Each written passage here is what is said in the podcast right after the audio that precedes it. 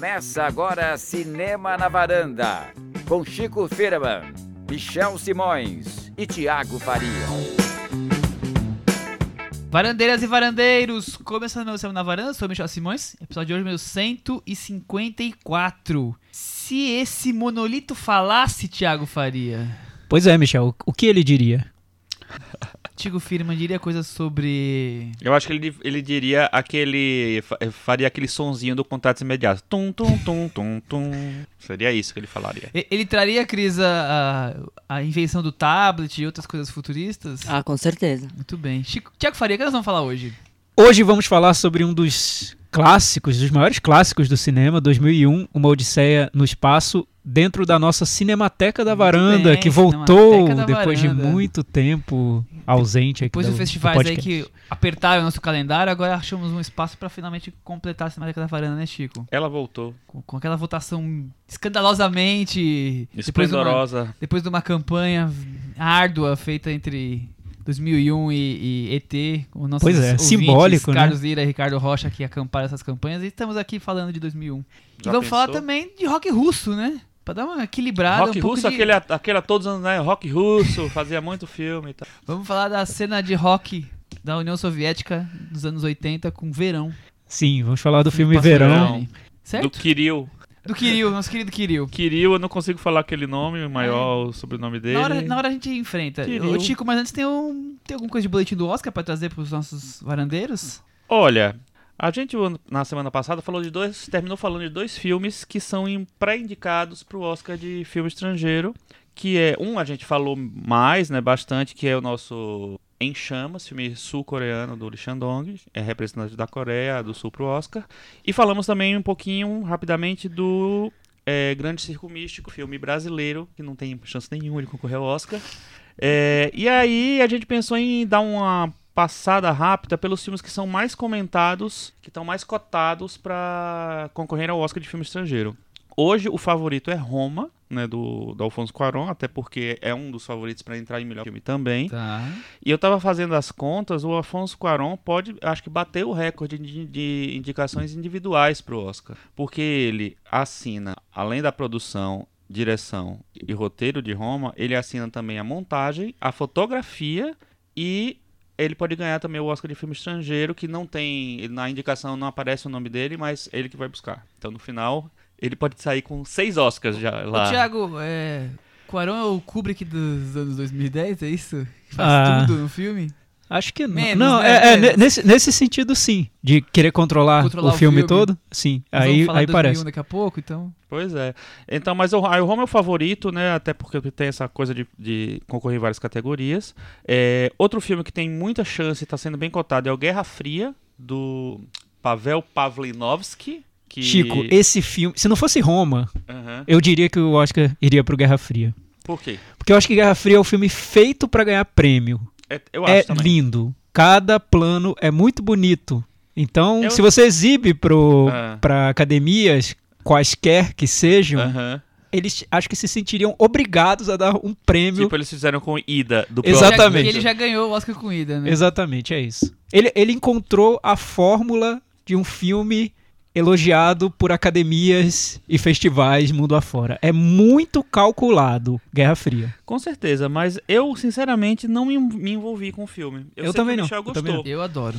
mas eu não me envolvi. Eu, Eu, eu eu caí até certinho quero nessa, rever. nessa cartilha dos festivais É. aí premiáveis. Eu até quero rever porque não me tocou muito não. É belíssima a fotografia e tal, tem várias coisas legais, mas eu vi durante a mostra, então você também deve, vocês devem ter visto Sim. também. É, ficou lá, não ficou nem entre os Nem dos 20 lembráveis. melhores. É, outro filme que está bem cotado e que algumas pessoas, algum, algum site de aposta apostam nele para sair dessa categoria também e ir para outras, que é o Cafarnaum do da Nadi- Nadine Labak do Líbano, é, que teve uma indicação ao Oscar o ano passado, né, com o Insulto. E O aí, Líbano. É, o Líbano, não ela. Não ela diz. Ela fez um filme, é, acho que não sei se era o primeiro filme dela, o Caramelo. É um filme que meio que circulou pela, pelo circuitinho de arte. Eu até hoje nunca vi. Tem- ela tem um segundo filme depois. Tem um segundo filme que também passou aqui. Eu, eu, é, tem um, é, o nome é uma pergunta, eu, nu- eu nunca lembro direito. É bem grande o título. eu. É, e o Cafarnaum É, vocês assistiram na mostra? Não. Não. Eu, eu assisti. É um filme que é muito fácil de pegar as pessoas, porque tem uma coisa de. Tem um ator mirim incrível, absolutamente incrível. E ele. E é um filme de pobreza, justiça social, é um filme de denúncia também. Então, é um filme que tem. hum, Tem várias, vários motivos para as pessoas votarem nele. Eu acho bem difícil ele ficar de fora. Mas, enfim, são 87, né? Vamos ver o que é que acontece. O assunto de família do que a gente falou rapidamente aqui na mostra do Coreeda, ganhador da Palma de Ouro em Cannes, passou na mostra, passou no Festival do Rio. Ele também está cotado. Eu acho que é, é a prim... o Coreeda nunca foi indicado ao Oscar de filme estrangeiro, se eu não me engano. Será que ele pode saber? Eu acho que não. O... E esse filme, eu acho que ele tem uma coisa mais familiar que pode ser que ele termine aparecendo por ali. Fora que ele tem a Palma de Ouro em Cannes e os festivais estão garantindo todas a- a- as indicações. Por sinal, dos filmes que eu falei agora, todos passaram em festival, né? Roma, Guerra Fria, Cafarnaum e Assunto de Família. O que eu. o- o- um- aí tem vários filmes que podem pegar essa última vaga. Um deles é o filme do Reino Unido, que na verdade é da Zâmbia, que é Eu Não Sou uma Bruxa. é, que foi comprado pelo Movision. É um filme de 2017, dirigido por uma, uma mulher, é, uma diretora da Zâmbia, mas que, que estudou no, na Inglaterra, se formou na Inglaterra. Então, e a produção toda é do Reino Unido. Tem esses golpes, né? Enfim, tudo é do é, é da Zâmbia, é filmado na Zâmbia, é uma história da Zâmbia, atores da Zâmbia Mas o dinheiro, Diretora da o dinheiro Zâmbia é britânico. e o diretor. Pra mim é da Zâmbia. Mas o, a indicação do Oscar é do Reino Unido. É, o Em Chamas está sendo bem falado, foi- fez muito sucesso em Cannes. Foi, é, Coreeda nunca foi então. indicado mesmo. Nunca foi, né? O... Só que eu acho que é um filme um pouco me- menos palatável pro Oscar, pra academia. Depende, é, se aparecer, por exemplo, o Hit Pan foi indicado, né? Sabe lá o que pode acontecer. O Dente Canino foi indicado. Então, ele tá muito cotado também. Tá aparecendo em várias listas, em várias possibilidades. Mas eu não sei, eu tenho uma, uma certa dúvida que vai acontecer. É, tem um filme sueco chamado Border, que tem uma. Pelas fotos, eu nem li sinopse. É, tem uma menina que tem um. é, tem um- uma carinha um pouco estranha, vamos dizer assim. É, e o, fi o filme parece que passou em festival também e ele tá sendo falado, mas estreou nos Estados Unidos, que já ajuda um pouco. Mas não, não, não parece que tem tanta chance, não. O Girl da Bélgica que ganhou, a. a o Border passou e ganhou o melhor filme não ser tan regar em Cannes. Ah, no, então, já, já tem o aval de Kanye também. O Girl, que ganhou também Kanye o Câmara Câmara d'Or. d'Or. Kanye realmente, cada vez mais a gente tem certeza, né? Que foi o melhor Kanye de todos os tempos, né? É, ganhou o Câmara d'Or, é o filme da Bélgica. Ia passar no Festival do Rio, mas desistiram de última hora. É, rolou aquele boato que ia passar no Netflix, não, até hoje estamos esperando. E o, é, é, tá cotado também, mas vamos ver o que, que vai acontecer. Um filme que passou a ser cotado, principalmente porque o diretor teve um filme indicado recentemente, que foi O Braço da Serpente, o Ciro Guerra. O filme novo dele, O Pássaro de Verão, é, que passou no Festival do Rio, é, tem tá sendo cotado também. Ele, ele divide a direção com uma, uma moça chamada Cristina Gallego. É, e é, o filme é bem interessante. Ele, ele é tipo um poderoso chefão na Colômbia indígena. Dá pra entender? Mais ou menos isso? Dá pra entender. Os tribos É uma indígenas têm um família, dela é, é uma família que vai virando uma coisa, uma maf- coisa mafiosa, uma, uma coisa com é, uma ligação com o tráfico de, de maconha. é, e aí vai aco- acompanhar essa família durante muitos e muitos anos. É bem interessante o filme. E tem um filme que chama O Confeiteiro, que tem uma temática LGBT, que é o filme de Israel. Israel é aquela coisa, não precisa fazer nada que preste e já é cotado pro Oscar, né? E tá sendo meio badaladinho também aí. The Cake Maker é o título internacional. Mas, Chico. hoje em dia, eu acho que. Dois pontos aí sobre os indicados, os pré-indicados. O filme do Coreeda, Assunto de Família, ele estreou agora há pouco. Eu vi nos Estados Unidos, na Inglaterra, e Uhum. tá sendo muito bem recebido. Uhum. Então acho que a campanha dele Facilitada, começa forte. Fica facilitada, né? Tá, a crítica tá adorando o filme. E você fez a referência a Cannes, realmente, muita coisa saindo de Cannes, mas o curioso é que os possíveis dois ali, os mais cotados para ganhar o Oscar, vieram de Veneza, o Roma e o Nasce uma Estrela, que passaram em Veneza. Ah, sim, Sim. Nação Estrela. É. Sim. Interessante. É que não, o, o Veneza passado... acaba sendo mais fácil pro Oscar pela proximidade, né? É, não, e eu acho que nos últimos anos é, o- os estúdios, a- as, pessoas começaram a, a entender que Veneza é mais perto do Oscar tem mais visibilidade. Então, o ano passado, a Forma da Água ganhou Veneza e ganhou o Oscar, né? Acho que não que vai acontecer de novo, mas sabe lá. Segundo o Thiago, ia acontecer. É, eu, eu ainda, ainda tô apostando em Roma. E lembrando aos nossos ouvintes que o Cantinho do Ouvinte está agora lá no final do podcast, mas vocês podem continuar participando lá, enviando comentários no nosso blog, cinemanavaranda.com, no Facebook, no Twitter, no iTunes, onde vocês quiserem. SoundCloud, onde vocês quiserem. Estamos aqui lendo e, e respondendo e depois fazendo pro cantinho do ouvinte. Cinemateca da Varanda 2001, Odisseia no Espaço, filme dirigido pelo Stanley Kubrick. Precisamos falar quem é Stanley Kubrick? Será que os nossos Quem é Stanley Kubrick, Quem... Michel? É um novato Olha. aí. A gente nunca falou de nenhum filme dele, né? Pois é, Eu curioso acho que em isso. algum momento nós vamos ter que até que voltar pra falar da carreira dele um pouco, porque ele é, é tão importante, né? Mas é o diretor de Laranja Um dos Mecânica, o mais famosos do mundo. E dessa pequena pérola do Pequena? cinema. Pequena pérola do cinema chamada 2001. Que foi feito, foi lançado em 1968, então é um ano 50 também anos simbólico pro, é. pro Exatamente. filme. E um ano de grandes e clássicos. Né? No, Nós estamos o- lançando o episódio aqui hoje no dia 26 de novembro, 27 de novembro, e vai passar duas sessões nas- no Cinesesc especiais, comemorando os 50 anos, então muita gente vai poder, aqui de São Paulo vai poder assistir, não sei se, Uhum. se isso vai acontecer em outros lugares também. Então é um, é um ano comemorativo, né, de, de rev- recordar esse filme e revisitá-lo, digamos assim, né. Pois é, o Cinemateca da Varanda, ele funciona, é, vocês devem lembrar, da seguinte maneira, a gente, cada um, cada integrante da, da varanda escolhe um filme, eles vão à votação na- nas redes sociais e o vencedor, quando a gente vai comentar o filme, a gente também revela quem escolheu É verdade, eu esse filme e por quê, né? O 2001 eu escolhi, mas foi por causa do Carlos O Lira Carlos Lira escolheu, né? nosso ouvinte. Eu escolhi por ele, na verdade, que ele insistiu muito, ele queria muito que a gente comentasse o filme. Mas eu não vejo nenhum problema, porque é um dos filmes da minha vida, um dos meus filmes preferidos, já vi várias vezes. O que eu acho que, que me incomoda para colocá-lo em discussão é que eu acho muito difícil discutir esse filme. Tem tanta coisa para falar sobre ele que a gente precisaria criar uma série da varanda, uma temporada 2001. É, é um filme é, grandioso em todos os aspectos. Então a gente fica com, que- com aquela sensação de que vai falar, mas muita coisa vai, ficar ficando de faltando, fora. né? Com certeza. E é o tipo de filme que é aquela coisa, assim, por mais que a gente tente interpretar, a gente nunca vai conseguir chegar Ah, nem tem. nas né? quantidades de, na quantidade de coisas que o, o Kubrick queria Haja pretensão mostrar pra e- querer é, ler todas as, analisar. todas as leituras do Kubrick, né? Exatamente. O, o Cris, quando você teve a primeira experiência com 2001, Uma Série no Espaço? Vou perguntar pra todo mundo. Nossa, faz tempo. Eu devo ter visto na época da faculdade. E, e vou te falar que revendo lembrava, lembrava pouco. A cena que tinha ficado na minha cabeça é aquela marcante do, do osso que vira nave.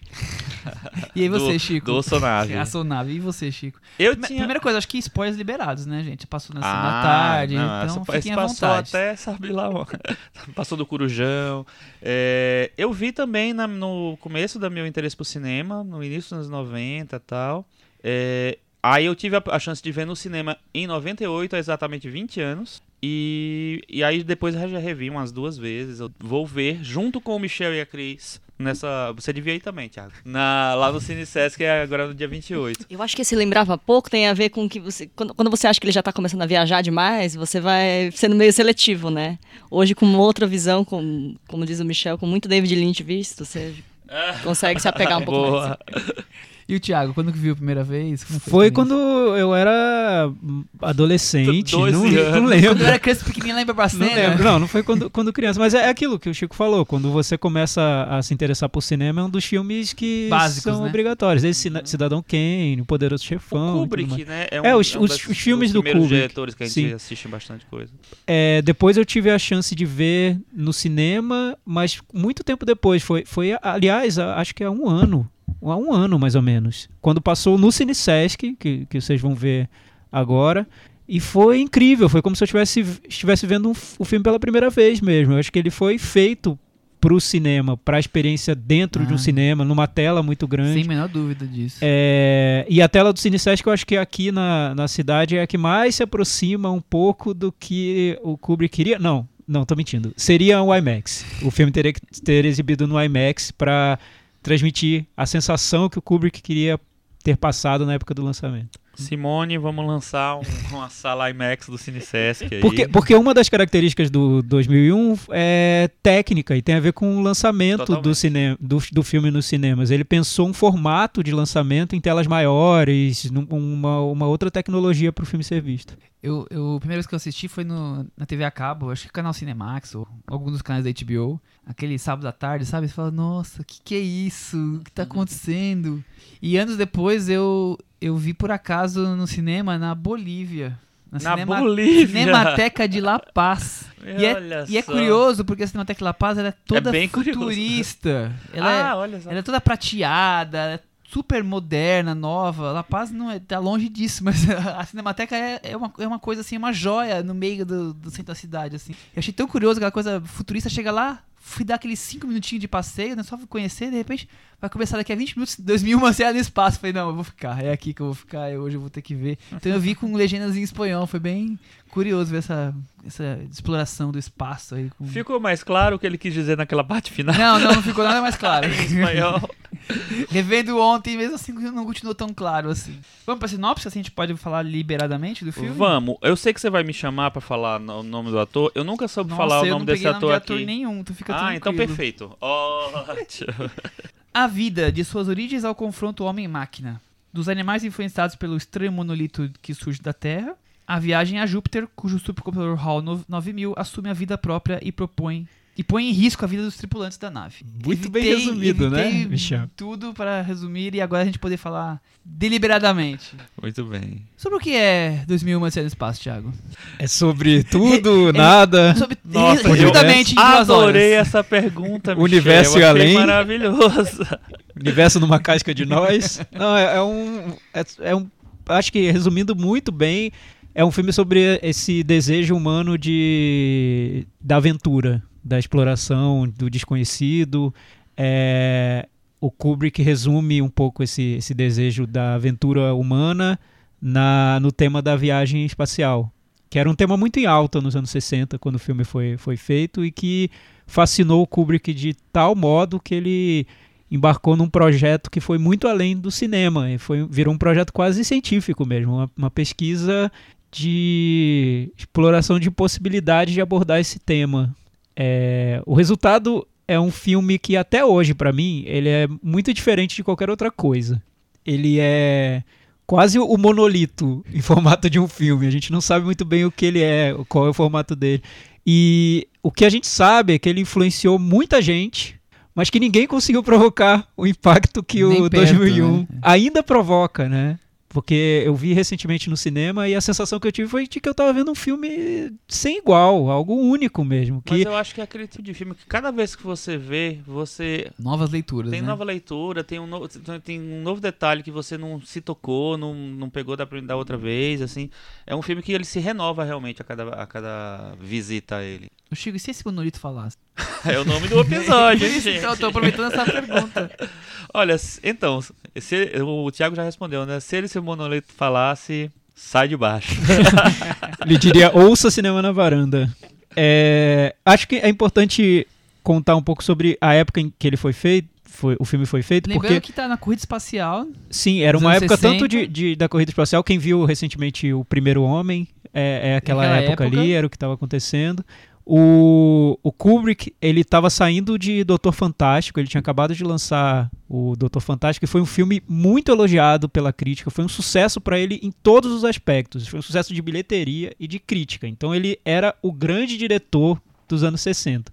E ele tinha feito Spartacus antes também. É, enfim, o que aconteceu então- no Spartacus é que foi um filme de grande estúdio, foi super elogiado também, foi, mas deixou no Kubrick um trauma que foi a- o fato de que ele não conseguiu controlar o filme da maneira como ele queria. Isso. A partir do Spartacus, ele decidiu que todo filme dele teria controle absoluto É dele. meu e só É, meu. ninguém mexeria, ele faria o que bem entendesse. Ele abriu uma produtora chamada Polaris e começou a desenvolver projetos. Depois do Doutor Fantástico, ele se interessou muito por essa história da, da exploração espacial, as pesquisas científicas da época, e teve essa ideia de fazer um filme de ficção científica. O problema é que, na época, filme de ficção científica era, era uma arte tão de baixo clero quanto cinema de pornô. Hum. Era muito. Era visto como algo muito banal, B total. muito né? B.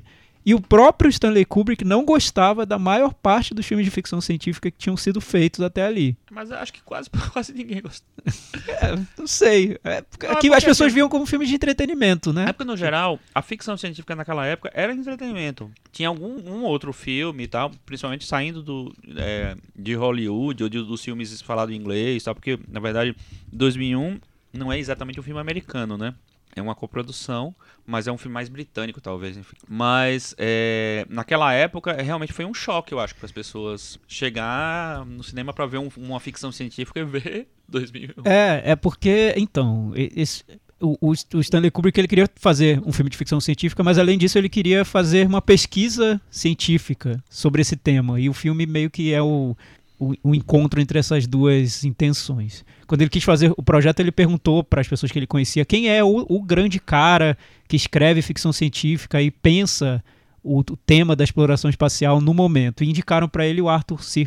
C. Clarke, que além de escritor muito já respeitado na época, ele estudava essa questão da, da exploração espacial, ele era chefe de uma associação de astronomia, ele morava no Sri Lanka nessa época. Então, Nossa, Lanka. pois é. E aí eles hein? entraram, eles entraram em contato e daí Perto nasceu tribo que devorou. Devorou não.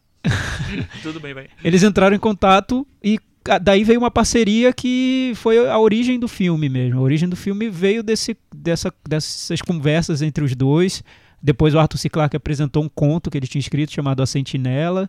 Apresentou vários outros contos que também formaram a ideia inicial do filme. Daí ele se mudou para os Estados Unidos, começaram a trabalhar na, na pré-produção. Foi uma parceria muito intensa. Por curiosidade, esse ano, olha, curiosidade, coisas do cósmicas do destino. O nosso amigo Chico Firman, aqui da varanda, me deu de presente de É aniversário verdade. O livro que é a biografia praticamente do filme. 2001, Uma Odisseia no Espaço, Stanley Kubrick, Arthur C. Clarke e a criação de uma obra-prima, escrito pelo Michael Benson. É muito legal o livro, tô lendo, recomendo para quem gosta do filme. E ele mostra que a história da produção do filme renderia um filme muito bom. E eu acho que vai ser feito, Chico. Eu tenho quase certeza, porque é muito interessante a Ele história. vai se chamar Serei Amado Quando Morrer. Sim, por aí. É muito interessante a história. Você vê como o processo de criação do 2001 tirar uma ideia do nada mesmo. Ninguém tinha feito algo parecido. Como fazer um filme que ninguém tinha feito e, e- e transformá-lo em realidade é, é incrível a história dele. Uma coisa só que você falou, porque assim, o filme, ele é parte da. da- da- Parte não, né? Mas assim, tem, existe o, o conto do, do Arthur C. Clarke, é, mas o filme não é exatamente o roteiro adaptado. Tanto é que no Oscar, o filme concorreu a alguns Oscars, é, concorreu a direção, roteiro original, é, direção de arte e efeitos visuais. Só ganhou de efeitos visuais. Inclusive, na exposição que teve do, do Kubrick na Miss, né, tinha o Oscar lá. Na verdade, devia ser uma cópia, né? Claro que era. É, Que ele ganhou porque ele Enfim. também fez os efeitos visuais, pra ver como ele queria ter é. controle total do- dos filmes que ele, que ele fazia. Mas isso, isso é muito. É, é outra loucura, outro delírio do projeto, Chico, essa história do roteiro, porque o Kubrick ele queria que o Arthur C. Clarke escrevesse o roteiro do filme, mas ele sugeriu que o roteiro fosse um romance e não um roteiro técnico como se faz em, em Hollywood. Ele falou: olha, escreva um romance, a gente apresenta esse romance para os estúdios para vender o filme e depois a gente filma. faz o que E quiser. depois a gente filma, tá tranquilo. Então o Arthur C. Clarke foi escrever o romance 2001 e- junto com o Kubrick, trocando ideias com o Kubrick, enquanto o filme estava em produção, na pré-produção, e depois foi feito um roteiro que o Kubrick mal seguiu. O que tá na tela, do- o que se diz é que o filme não tem roteiro, porque não tá nem no livro que ele es- escreveu pro filme, nem no roteiro feito depois. O Kubrick mudou muita coisa durante o processo de, O roteiro de foi na filmagem. montagem, né? Foi, foi. O final do filme, então, eles passaram muito tempo sem, sem saber como encerrariam o filme. Passaram muito tempo sem saber. Algumas pessoas acham que eles não souberam. Que ele E a- encerrou ainda, né? E aí, é. a, a própria imagem do monolito demorou para ser definida. Eles, a- por vários momentos, o, o, o Kubrick a- queria colocar uma figura de um extraterrestre. Mais ou menos um ET do Spielberg, sabe? Uhum. Um extraterrestre na tela. E o Arthur C. Clarke convenceu o Kubrick dizendo que seria muito improvável que a, a, uma existência extraterrestre tivesse esse formato, que seria algo que o ser humano não consegue compreender. E depois de muita conversa, muitos debates, apareceu a figura do monolito. E para convencer o Kubrick não, não era é, moleza. é, imagina, né? Imagina. Então, parabéns, Arthur. Cris, você reviu o filme ontem? Foi. E como foi a experiência? Foi uma experiência lintiana mesmo, assim. Assim, é, Mas eu acho que o mais surpreendente é ver como ele é, assim, é, esteticamente muito rico, né? A cópia que a gente viu estava muito boa. Então, a estética dele não, não tá. Não, não envelheceu, assim. Ela, perdeu muito pouco. Você percebe que ela perdeu muito, muito. Exatamente. Que ela, Ele é ela, muito ela- moderno, né? ele é muito moderno. Ele perdeu. Ele são poucas coisas que são datadas. Eu tava brincando lá com o Michel. Falei, ó, tá vendo? ó, ele já tinha, já tinha tablet, já tinha FaceTime, já, já tinha tudo. Já, tá- já, já tá. Os conceitos estão lá. As. as as cores, ele, ele né, é, é, o, o- essa coisa que você tem muito até, até hoje na, na decoração mesmo, no- na, na, na, na- decoração moderna, na, concepção dos espaços do, do minimalismo, mas com cores fortes, tá, tá tudo lá. Os conceitos que estão até hoje estão lá. Eu acho. O, o- o visual é uma, uma marca. O visual dos filmes é uma marca grande do Kubrick, né? Todos os filmes dele têm algum impacto visual. E 2001, eu se- sempre que eu revejo, eu fico impressionado com isso, assim. Adoro aquele, aquela roupa de astronauta vermelha, cara. Nossa, a Cris ficou babando. Falou, onde, onde eu compro? Eu iria pra uma festa de fantasia com aquela roupa. É o que ela tava pensando, certeza. E tudo ali foi muito estudado, até a parte de, de figurinos, a composição toda do filme, eles entravam em contato com pessoas da NASA, técnicos mesmo. Eles queriam saber como seria o futuro. De- É um, é um delírio, né? Mas de uma maneira realista, digamos. O E- mais próximo possível, É, né? e o que eu acho que o filme, o filme dura muito tempo e ainda é, ele ainda impressiona hoje, porque o Kubrick ele tirou tudo, um- boa parte dos elementos que deixariam o filme muito datado. Vou, vou dar um exemplo. O início do filme ele começa na alvorada do homem, então tem a, A aurora do homem. a aurora, a aurora do homem e tem aquela aquela luta, aparece o monolito e, e, come, e aquilo desperta um- uma, uma luta por poder entre, entre os, os hominídeos, né? É, Digamos, Macaquinhos. os ali. macaquinhos. E nos contos originais do, do Arthur C. Clarke, aquele início era muito mais um início de sci-fi mesmo. Chegava uma figura alienígena naquela região, tinha uma briga entre eles e tal. Quando ele resume essa, essa presença alienígena num monolito, um, um objeto estático, indefinido, ele dá um- uma longevidade muito grande para o filme. O filme ficaria muito datado se o início fosse uma luta entre um, um extraterrestre e aquelas figuras do, do passado, né? Então acho que a- as decisões do Kubrick, cada decisão ali de deixar o filme minimalista, é, preciso, sem muito, sem que a fantasia fosse muito extravagante, deu uma é, deixou, fez com que o filme se tornasse mais impressionante nos dias de hoje, eu acho. É, não, e, a- e, é, a- a- todas as opções dele eu acho que abrem espaço pra filosofar sobre, Sim, a, claro. sobre a existência, sobre a vida, sobre a própria duração do homem, sabe? O futuro. É, acho que tem muitas e muitas em Ah, cada... eu acho maravilhoso. Essa, essa ideia do monolito causar a discórdia, digamos assim, como o Thiago falou, a busca pelo poder, a agressividade, eu já acho uma coisa incrível. Depois a, a, famosa cena, a Cris disse que é, é o corte mais famoso do cinema, que do- vai pra espaçonave. E pra mim talvez seja a parte mais hipnotizante do filme, seja a parte espacial, mas não quando tá na viagem. Essa parte pré, que são a, as- a, a nave voando, os planetas e aquela trilha sonora É o Danúbio Azul, né? Quando ele, quando Danúbio ele Azul do, do Strauss, né? Tocando. Isso. E os movimentos da, das espaçonaves são no ritmo da, da música. Uhum. Ou pelo menos você, você consegue Ele ler dessa um balé, forma. né? É, eu acho, assim, hipnotizante. E depois de ter, sei lá, uns 20 minutos anteriores que ainda, não teve nenhuma fala aí, e já teve tanta coisa que você já pôde refletir e viajar na cabeça. Só aquela primeira, sei lá, aquele primeiro uma hora de filme já é uma coisa assim hipnótica. Eu fico ali imaginando, sei lá, mil coisas. É, por isso que eu, eu falei, a Cris falou brincando aí do, do, do David Lynch. A gente acaba, eu acabei vendo muito Twin Peaks, o, o, o, episódio, temporada mais recente aí, quer dizer, o, O o David Lynch pode ter, é, pode ter bebido no, em 2001 e eu não lembrava, somente a parte da, da viagem no tempo, lá mais pra frente, Falei, nossa, isso aqui tá muito o que o David Lynch fez, né? É, o- sem dúvida, o, o filme, especificamente, é um dos filmes mais influentes, realmente. De O Thiago falou todos, isso, né? O, é um filme que influencia em, em vários aspectos, né? Assim, o- é, visual, de concepção filosófica do Spielberg, universo Ridley Scott, mesmo. F- é, William Friedkin, todos disseram que foram influ- altamente influenciados por 2001 Odisseia no Espaço. Mas eu acho tão interessante isso, como o filme influenciou tanta gente, é, mas influenciou um pouco no- na estética dele, É. quando na verdade o, o projeto do filme era um projeto de explorar o desconhecido mesmo. Tanto que o próprio Kubrick não fez um filme parecido com 2001, depois de ter feito 2001. Não dá pra dizer que num filme depois, de- pós 2001, o Kubrick tenha se influenciado por aquele ter repetido 2001. Não, é um Não. filme muito Inclusive, único na, na, na carreira dele. O, o Kubrick fez algum filme que o, outro anterior se influenciou? Então, é aí- tão diferente do Aí outro. eu vou voltar, aí eu vou voltar, tudo bem? Porque eu acho que o, o que o Kubrick queria ter feito era um filme que explorasse o, o desconhecido. E o que outros diretores que se inspiraram no 2001 fizeram foi um pouco o contrário disso, que foi pegar um modelo que o Kubrick fez e partir desse modelo e recriar, ou prestar reverência, ou citar. E o espírito do Kubrick não era muito esse. Eu entendo, virou um artigo de cultura pop mesmo e que as pessoas gostam, se influenciam, rendeu influência em todos os, todas as áreas da, da cultura pop. Mas a- acho que o, o essencial do 2001, a lição que o Kubrick deixa para outros cineastas é essa é, o- a coragem de você sair do nada pro desconhecido e criar um filme que talvez ninguém tenha visto e que estava na sua cabeça e que você conseguiu concretizar.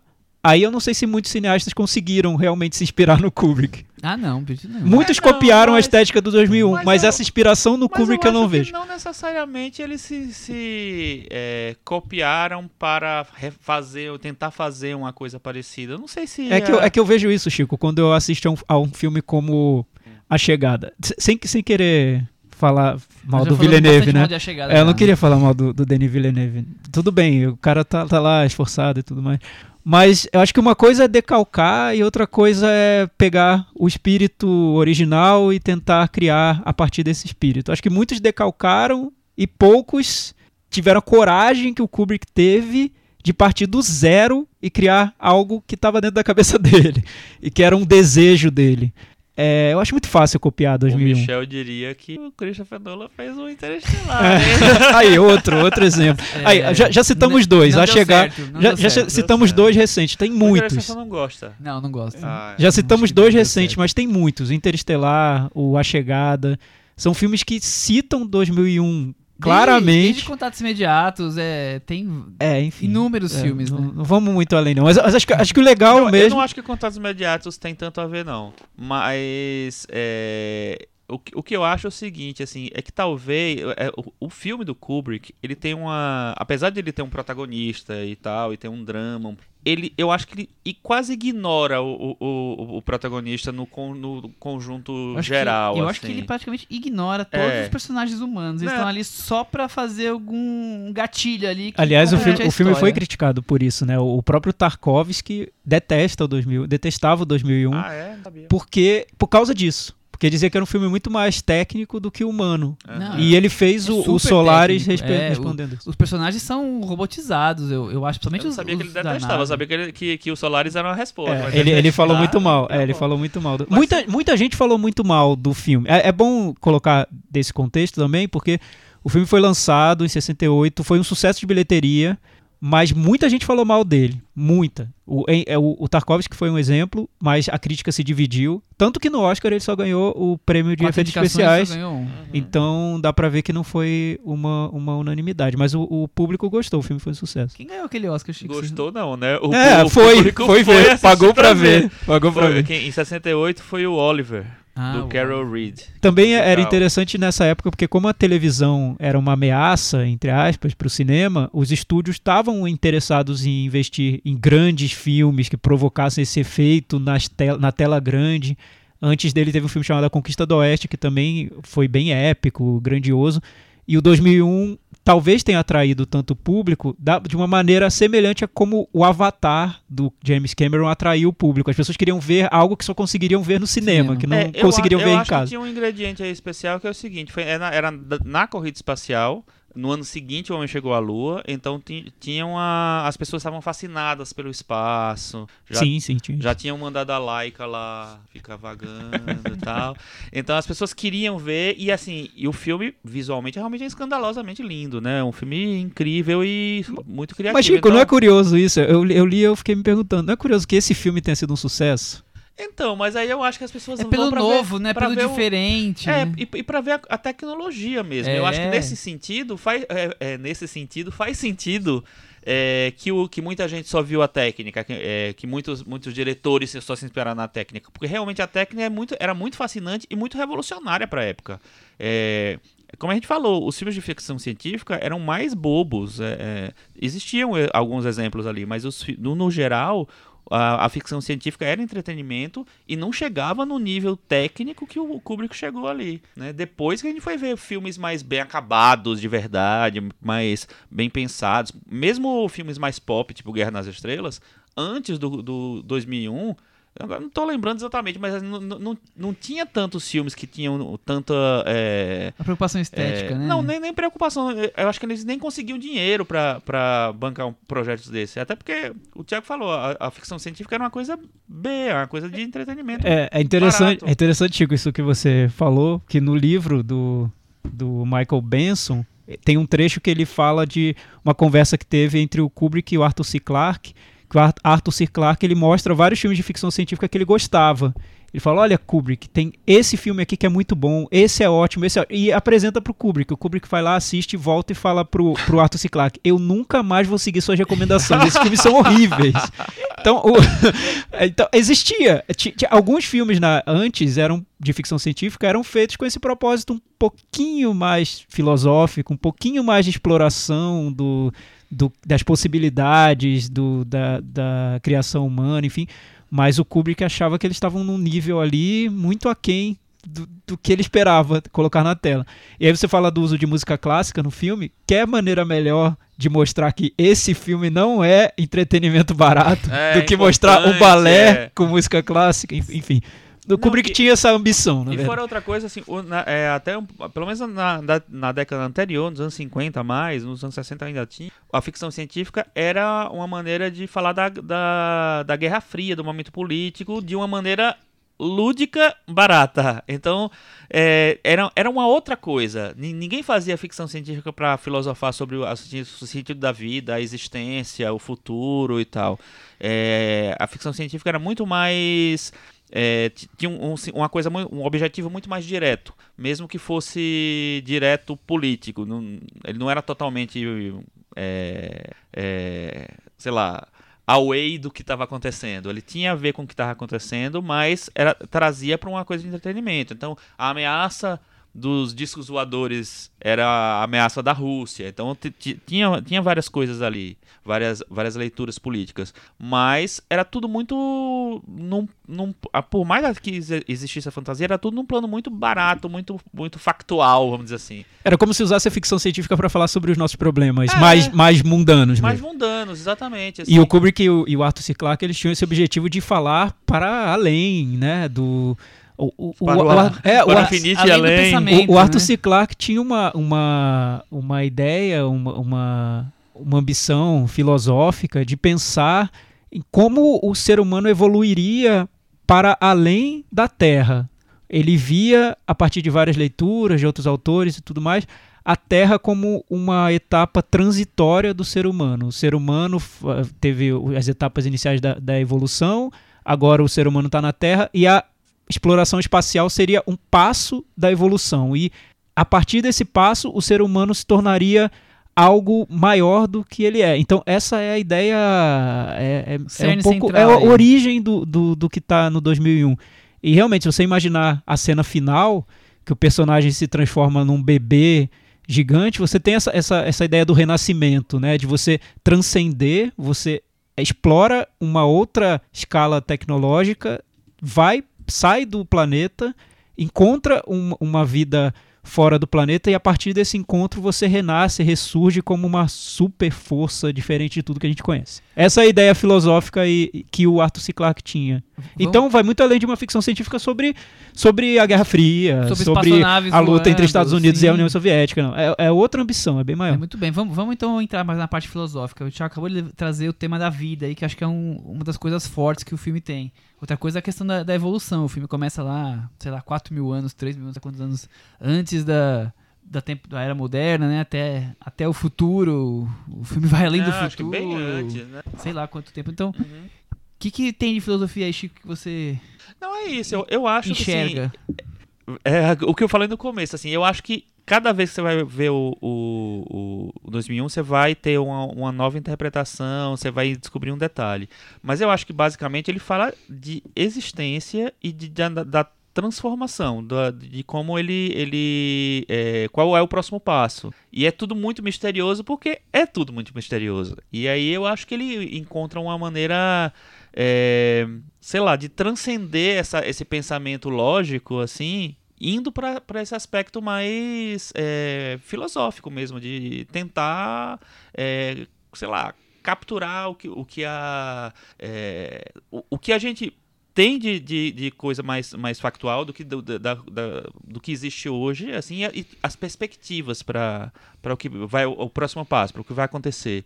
É, sei lá, é, é é um filme que eu acho que a ciência é- é- é- entra em contato com a filosofia de um jeito que não sei se aconteceu outra vez. E acho que você nota, enquanto vê o filme, e é verdade, depois que você, você lê sobre o processo, que o Stanley Kubrick e o Arthur C. Clarke não estavam só discutindo qual a melhor maneira de contar uma história, de contar um filme de ficção científica. Eles estavam discutindo sobre qual é o próximo passo do ser humano na conquista do espaço. Era, era um, A dominação E- espacial. eles né? estavam discutindo questões da vida e não só do cinema. E isso está exposto no filme. O filme é, é bem.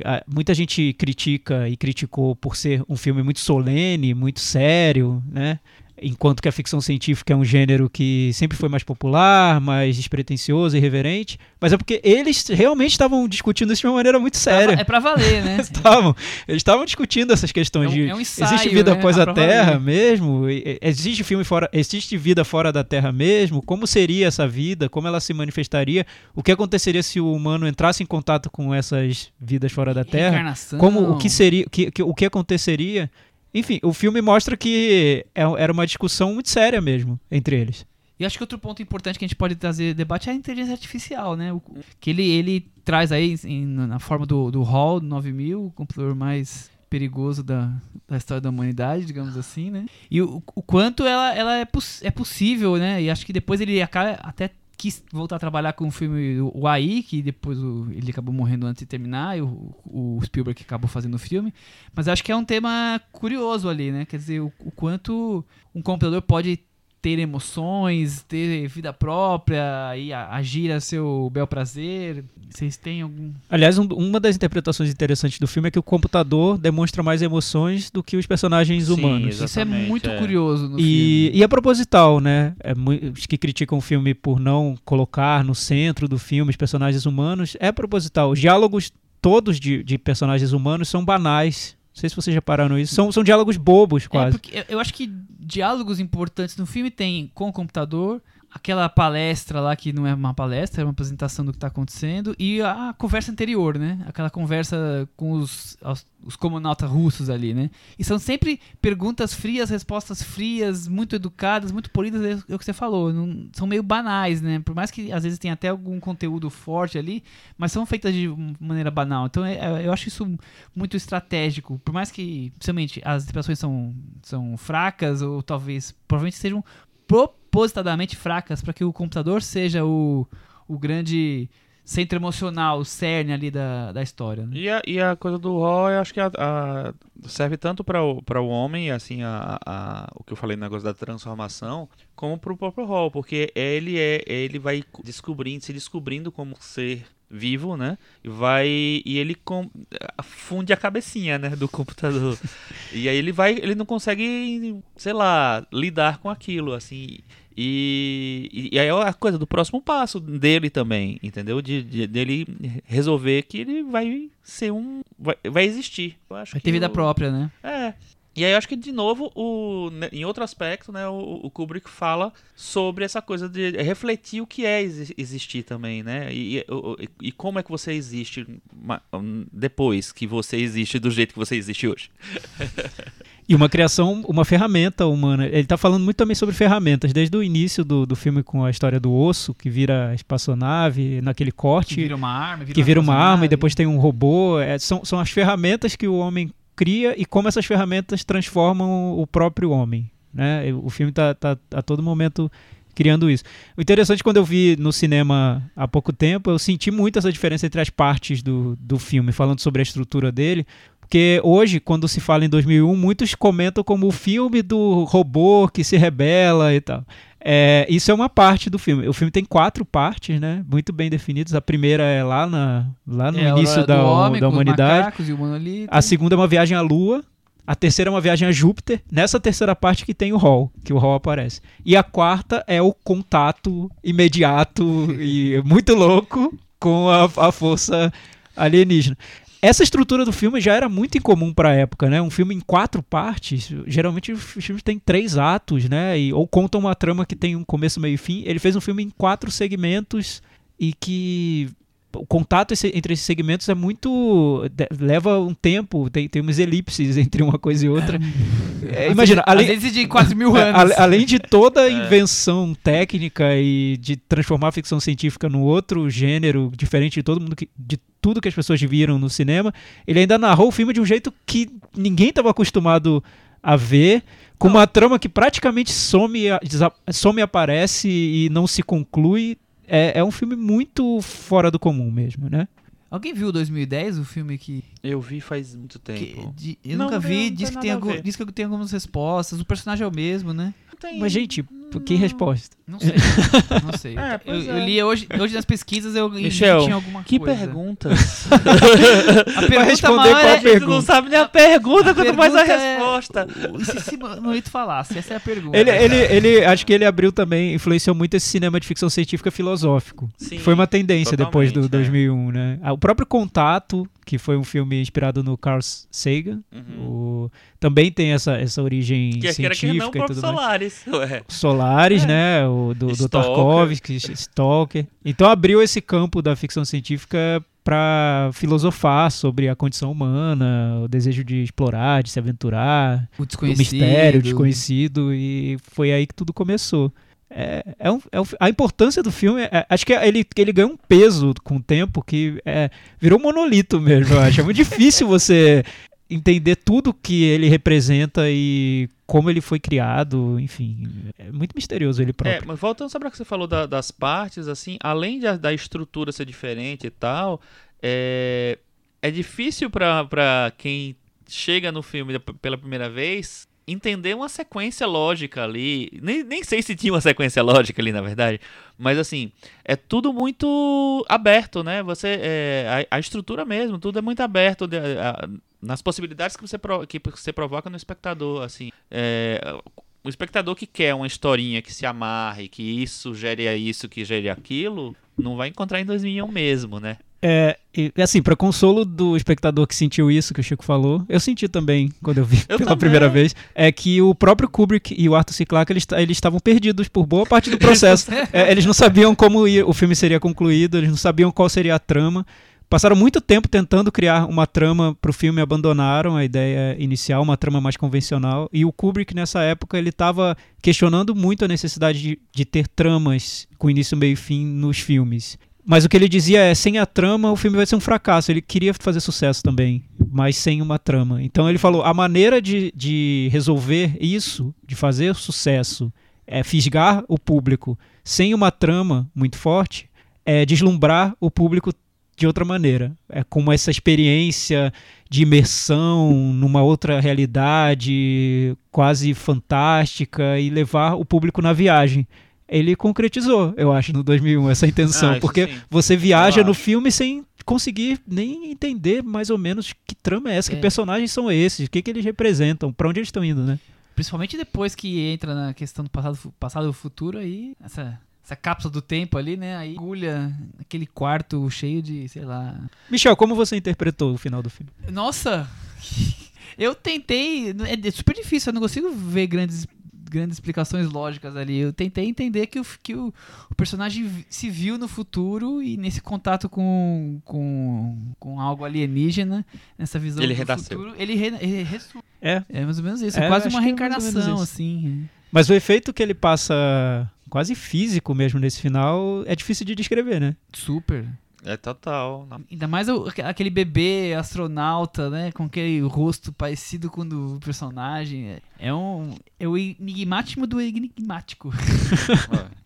Eu gosto, Metavaranda. eu gosto daquele quarto, né, Cris? Aquele É o quarto. quarto O quarto é vitoriano. maravilhoso. Meio o quarto é XVI, maravilhoso. assim. É, porque ele é, ao mesmo tempo ele é moderno e ele é é, clássico, retrô e é. é, clássico. Eu vi em algum lugar Ele que é o tem quarto mais cores. Kubrick de todos os tempos. né? É, Mas não é? Ele queria fazer referências vitorianas no filme. E ele colocou tudo naquele quarto.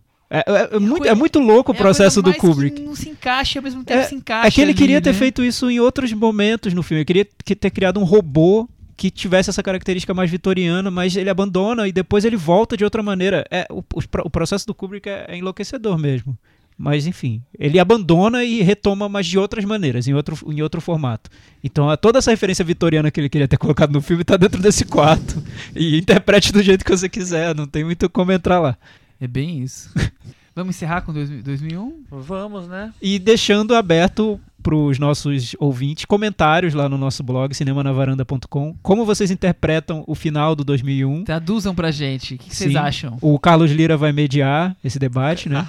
O Casina vai dar, vai dar a decisão final sobre o que se trata 2001 Odisseia no Espaço. Não, falando, falando dessa parte estética aí, e aí pra fechar, tem um clipe do Blur que chama The Universal, que é dirigido pelo Jonathan Glazer, que é uma mistura do... É, é mais o Laranja Mecânica, na verdade, mas a, a música e a estética até da capa do single é baseada no, no 2001. E dirigido pelo Jonathan Glazer, e ele consegue pegar exatamente esses conceitos, de tudo muito branco, mas de repente tem cor e tem gente muito louca e vários significados sub... enfim... Jonathan É bem interessante. Por exemplo, no Sob a Pele, ele é. Eu acho que ele é um, um cara que ele tenta pegar essa coisa da filosofia. Vocês, vocês gostam do filme?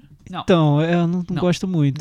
Mas eu gosto- mas eu acho boa a Ah, intenção. eu gosto demais do Sexy. Mas eu gosto da intenção. Eu acho que é- acho que esse captou mesmo um é, pouco a pois ideia. é. É de, de se, se aventurar no filme, né? No, Aham, no- no de- fazer do filme. É, de. de- O, o que eu esqueci de falar, só um- uma Opa, linha é que do- no, no livro que o Chico me deu de presente, o, o autor faz uma comparação, porque ele, ele entrevistou Arthur C. Clarke várias vezes. tudo. A Odisseia do espaço do, do filme é uma veio originou da Odisseia do Homero, da- que é o grande épico Ah, dos então tem épicos. A jornada do herói. Então tem a jornada do herói na origem da, da concepção do, do filme e também uma referência ao Ulisses do James Joyce, que seria também essa jornada do herói do Homero, mas dentro de um dia. É, então tem essas duas referências aí bem. Eu não esperava nada menos Grandiosas. do que juntar Homero com Ulisses num filme de ficção científica. Ele queria, ele queria ter feito o, o épico dos épicos, né? É, nada menos que isso. Nada menos que isso eu tava esperando. É, vamos pra Rússia, agora pra União Soviética, Chico Firman. É isso aí. Filme Verão, dirigido pelo Kirill Serebrennikov. Estudei bastante russo pra falar isso. Vamos viu? falar de novo. Kirill Serebrennikov. Ok. Eu acho que é o oitavo filme dirigido por, por ele, mas no Brasil ele chegou com Estudante, que é o filme anterior, que passou em algum festival, não sei se chegou a estrear. Alguém, Acho que chegou a estrear. alguém conhece o cinema Eu, de, do Bere- Serebrennikov? cara, eu acho que Eu, eu vi o Estudante, eu achei um filme interessante. É, é sobre um, um jovem, claro, estudante, que acredita que o mundo foi dominado pelo, pelo Pelos demônio, alguma coisa assim, pela, pela- pela maldade. E ele começa a, a discutir moral, pais, professores, e acaba sendo meio testado, sendo marginalizado por essa visão Uhum. quase alucinada que ele tem nas coisas. Acho que vale falar que o Kirill Serebrennikov, ele tem uma carreira de filmes muito políticos ou, ou provocativos, críticos à, à sociedade. Tanto que ele está agora preso em prisão domiciliar, assim como o nosso querido Jafar Panahi na- É. no Irã, ele está preso lá na, na Rússia porque ele é contra o Putin. É, então o- inventaram, ou pelo menos dizem que os defensores dizem que inventaram um jeito de crimi- criminalizar ele com relação a algum, algum financiamento de teatro, mas na verdade seria por razões políticas. É, Fica essa dúvida curioso aí. que o, o- o- esse filme passou em Cannes junto com o, o filme do Panahi, ou seja, dois filmes de diretores que estão presos, E que não puderam comparecer. né? Exatamente. Não sei se é aquela prisão, tipo Panahik, né? Que sai É, passeando pelo. Irã inteiro. É, o, o que, o que eu li é que as filmagens ocorreram em julho de 2017 e em agosto ele foi tirado de São Petersburgo. O filme foi feito em São Petersburgo. Então, em agosto, ele teve que sair da cidade para ir para Moscou e ficar preso na casa dele, prisão domiciliar. O final do filme ele concluiu dentro de casa, fez a pós-produção, mas ainda teve um trecho do filme que foi feito com anotações dele. Então teve um trechinho que foi que feito foi filmado sem- uma cena ou outra que sem- foi é, sem, sem a presença dele. mas foi, foi isso. E, é- e ele foi condenado a 10 anos de prisão. O julgamento foi agora em, em outubro, É, mas de- ainda não, não resolveu nada, pelo É, que eu vi. Tá, tá nesse caminho ainda. Sinopse pra gente poder falar aí livremente dessa cena de rock. A história antes da fama. Início dos anos 80, os primórdios da cena punk rock na União Soviética, com grupos de jovens que compunham influenciados pelos LPs contrabandeados de David Bowie, Talking Heads e outros. No centro da trama, o futuro ícone dessa geração, Victor Tsoi. Não? Teu Yu. Teu Yu. É. É que você demorou tanto pra falar que eu achei que não ia falar mais, mano. E o triângulo amoroso que viveu com a esposa de seu amigo e o grande incentivador, Mike. Rom, Mike Naumenko. É o Roman Bilic. Muito bem. E a esposa, que você não deixou eu falar, Irina Starchenbaum. Perfeito. Eu fiquei com medo desses sinal, muito boa essa atriz. Eu, Eu, também gostei, gostei muito, dela. É, aliás, o, o- Repete, por favor, o nome do Mike. O Mike se chama Roman Bilic. Ele é um roqueiro atual hoje, da, É, da né? cena rock atual, russa, digamos assim. Ele tem cara de roqueiro brasileiro. Tem, né? É. Ô, Thiago Faria, nosso especialista em música. E música música rock. russa, não. Em tudo, em, em to- todos os tipos de música. É, Vitor Tsoi é o Renato Russo da União Soviética? Então, parece que sim, né? Alguma Eu não, assim, não conhecia, eu conheci por causa do filme. No meu conhecimento de, de rock soviético é quase nulo. Era, né? Porque Era agora eu então. comecei a ouvir muito por causa do, do, do verão. Eu adorei o filme, já, já comentei um pouco sobre ele aqui. E eu acho que eu gostei muito por motivos que são muito particulares. Eu, eu gosto do, do, de- da cena do rock dessa época. Eu acho que foi esse período foi muito mal filmado, ele rendeu muitos filmes fracos que não vão ao, ao coração da Quando questão. Você diz da cena de rock É, como mundial, um todo. mundial, Tá. do- dos anos 70 e 80.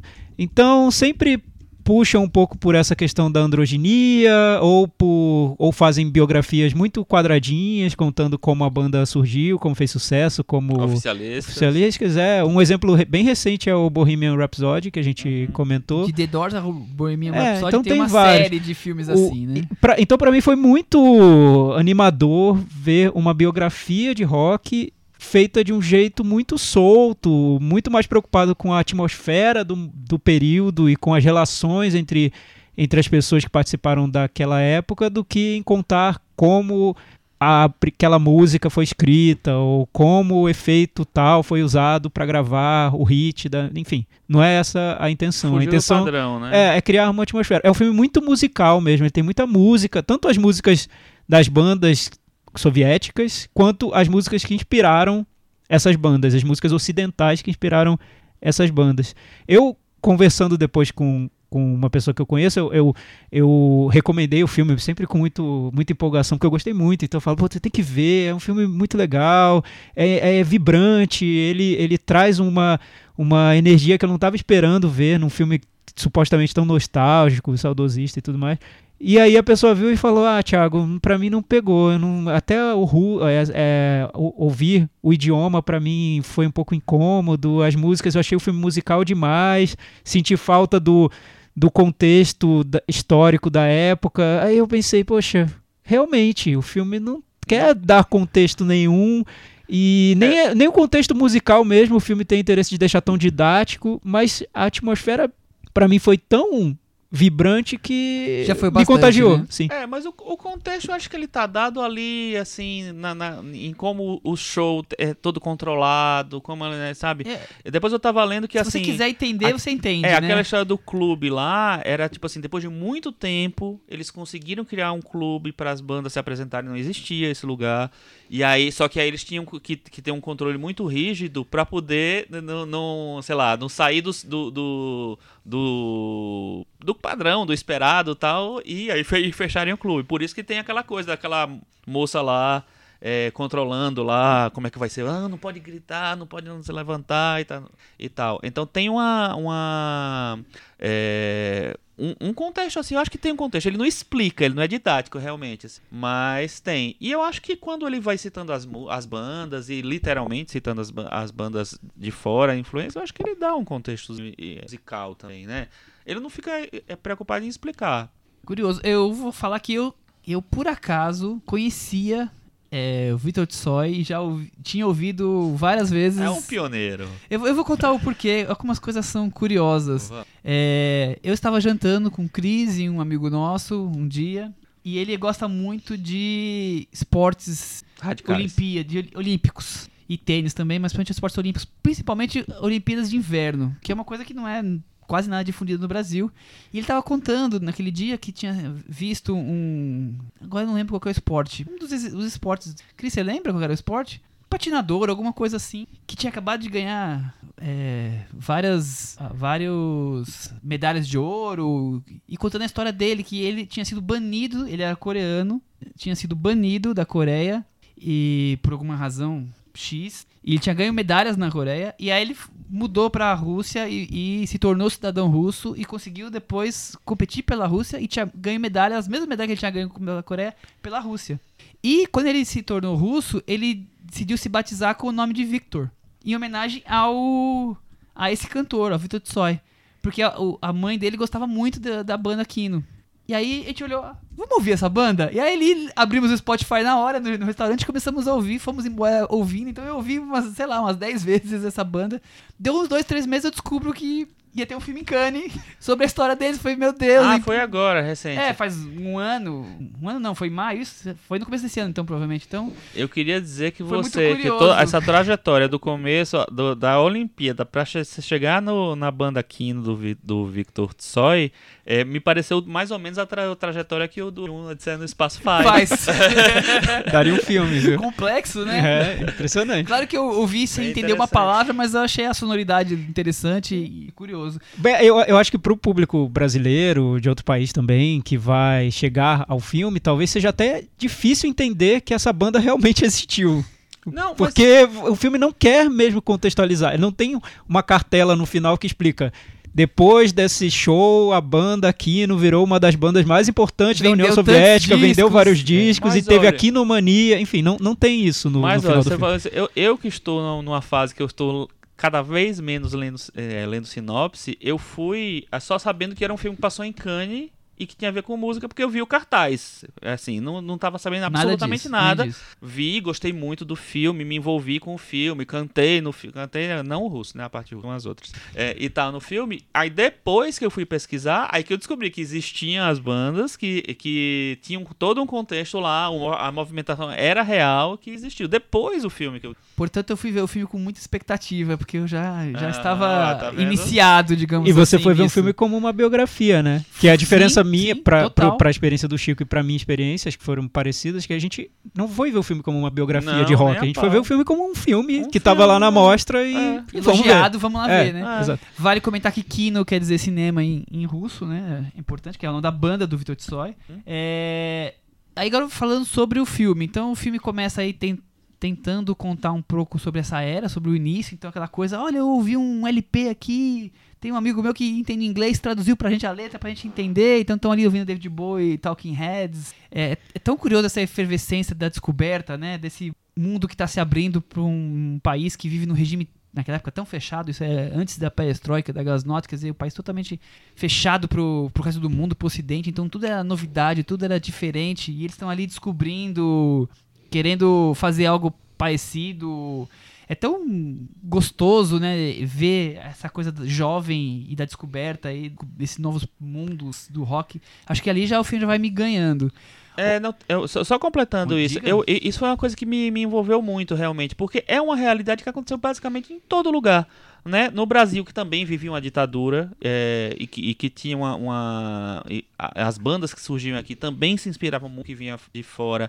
E era uma coisa que difícil, que alguém trazia, que apresentava pra não sei quem, tá, não sei o que lá. Então, isso também me. me é, eu, eu achei meio fascinante, assim, sabe? A partir da- das coisas que você pega por acaso, às vezes, você cria uma coisa sua mesmo.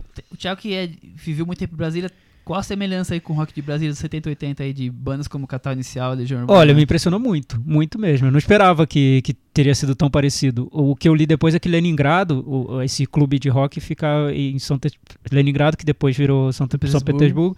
Ele São fica mais. Petersburgo que virou Leningrado que virou São Petersburgo. Exato. Ele, ele fica perto da, da Finlândia, então era dali que eles conseguiam acesso a essas músicas ocidentais, que eu fiquei me perguntando como isso acontecia, né? Dá mas umas te- 4, 5 horas de trem. Mas aí você pensava que no Brasil, De Naquela mesma época, o filme é no início do, inicinho dos, iniciozinho dos anos 80. No Brasil isso aconteceu no fim dos anos 70. Amigos de diplom, filhos de diplomatas que moravam em Brasília e que viviam em Londres enviavam fitinhas cassete pelo correio com o disco do Sex Pistols, com o disco do David Bowie. Então, é- as semelhanças são incríveis. Eu, eu vi o filme e parecia que eu estava vendo um filme sobre o Legião Urbana, sobre aborto elétrico, porque é muito parecido como Filme bom ocorreu. sobre o Legião É, Urbana. Então, esse, esse é o detalhe importante. Não foi feito não esse vamos filme. pensar nisso. É, então, o, o, o- com- como um filme sobre essa sensação de você descobrir uma abertura para um mundo que não é seu. E acho que mais importante ainda, que, eu, que, que me tocou mais no, no verão, é como a música cria conexões entre as pessoas e, e cria encontros e relações. Uma música que está vindo de uma realidade totalmente diferente da sua, numa língua que não é a sua, e, e cria uma cena, né? Eu acho que o filme mostra isso tão bem, porque você tem.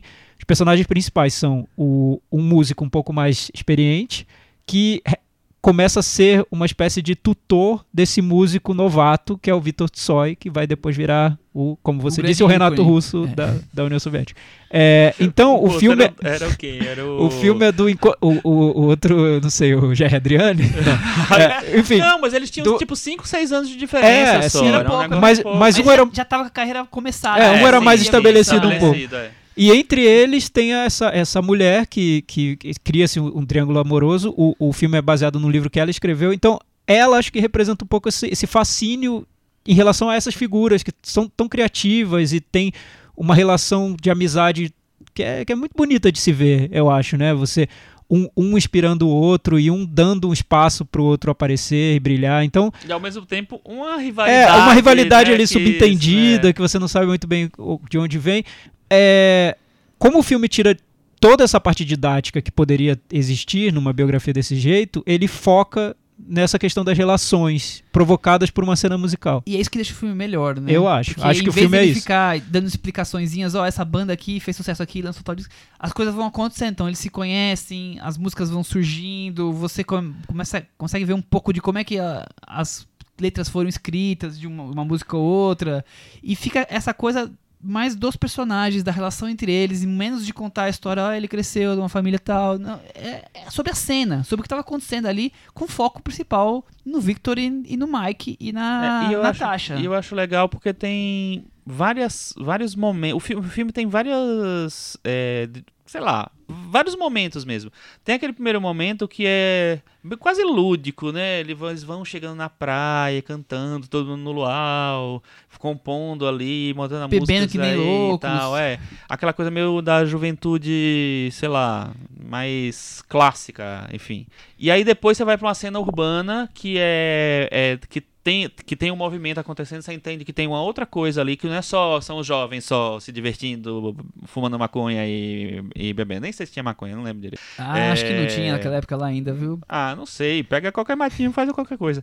E aí é, tem isso. E depois Que eu acho um que os personagens tão negócio. ingênuos. Eles Que- são tão ingênuos, tão assim, até porque anos 80, quer dizer, eles não- que, que eles tinham de acesso cultural pra poder refletir contra o regime, né? Pouco. E o, o, Dostoiévski. então, o pouco que eles tinham, eles, eles usavam, né? Mas assim, É, é que, é que o filme ingênuos, mostra né, esse lado que é, que, é, que é um pouco incômodo para quem defende o, o punk rock, o post-punk, o glam do- dos anos 70, é que era as letras, os discursos eram muito inocentes. As letras são super Né? inocentes. Era, as letras do, do, do, do Kino, depois eu, eu fui ouvir muito o disco que, que mostra a gravação durante o filme, que chama 45.